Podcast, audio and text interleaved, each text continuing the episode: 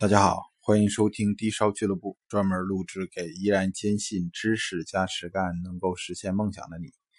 呃，有很多远方的那个同学啊、朋友啊，已经开始返乡回老家了。呃，今天呢，跟大家伙讲一个新的这个珠宝玉石吧。呃，说它是珠宝玉石，说实话就有点勉强，但是呢，确确实实。有好多这个商家呀，呃，也在大肆的宣传夸大这种宝石。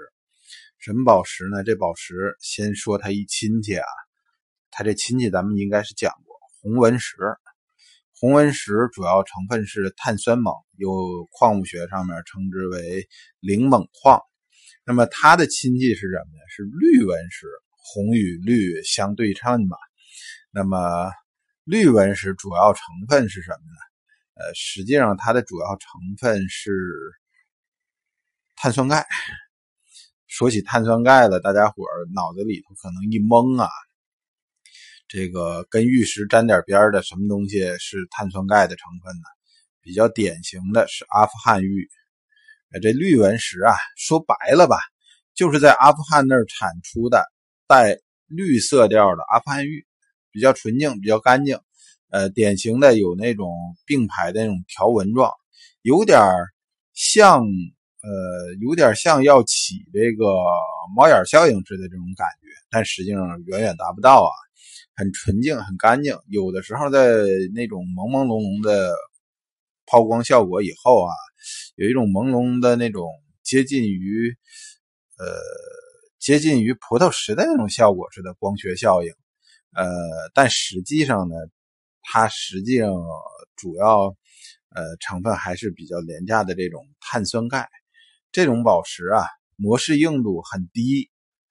第一啊，我估计产量未必小。呃，因为碳酸钙这种东西，咱们生活中给你举一例子，你煮开水在那个铁壶里面沉淀的那些那个呃白色的那水质子啊，那种杂质。呃，它就是碳酸钙，你想这东西得多多吧？但是它要是成片的结晶结的漂亮了，就变成了这个呃矿物上我们称之为这个方解石或者是白呃白云石的这种石头。那么成条带状的这种这种结构，这种宝石很容易碎裂。它的模式硬度啊，一般情况下不会超过模式硬度五，也就是在三到五之间吧。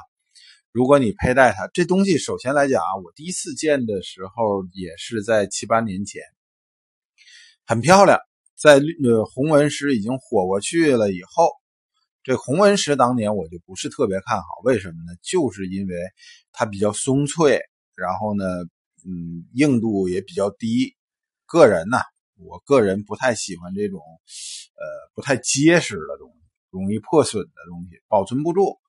呃，有很多这个消费者买了这个红纹石的手链啊，绿纹石的手链啊，呃，戒面这种东西，戴一两年时间，磨的表面都是变成磨砂效果，坑坑洼洼的了。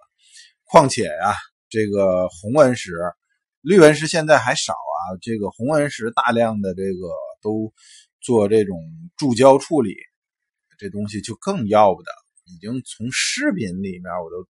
觉得都跌落凡尘了。当然，我曾经说过啊，漂亮的红纹石，晶体结晶非常纯净，非常漂亮，非常好的红纹石，本身确实挺挺好看，让人喜欢。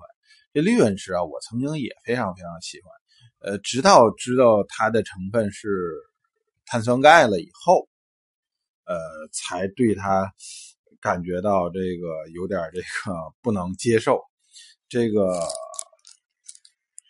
正常的碳酸钙，纯净的碳酸钙，一般情况下都是这种白色的，呃，乳白色的，表面玻璃光泽。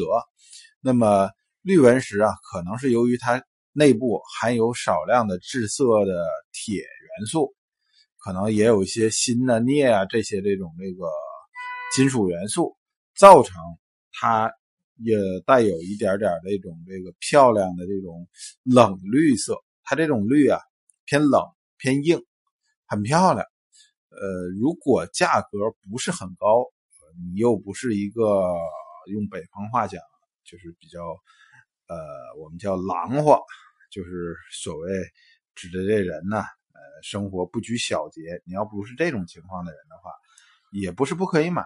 有些时候啊，这绿原石其实还会显示有点这种这个泛蓝的颜色，但是大家注意啊，它可不是蓝纹石。行了，那个呃，希望大家伙过年能多吃海鲜，多吃肉吧。呃，咱们音频先录到这儿，我也该吃午饭去了。谢谢大家，再见。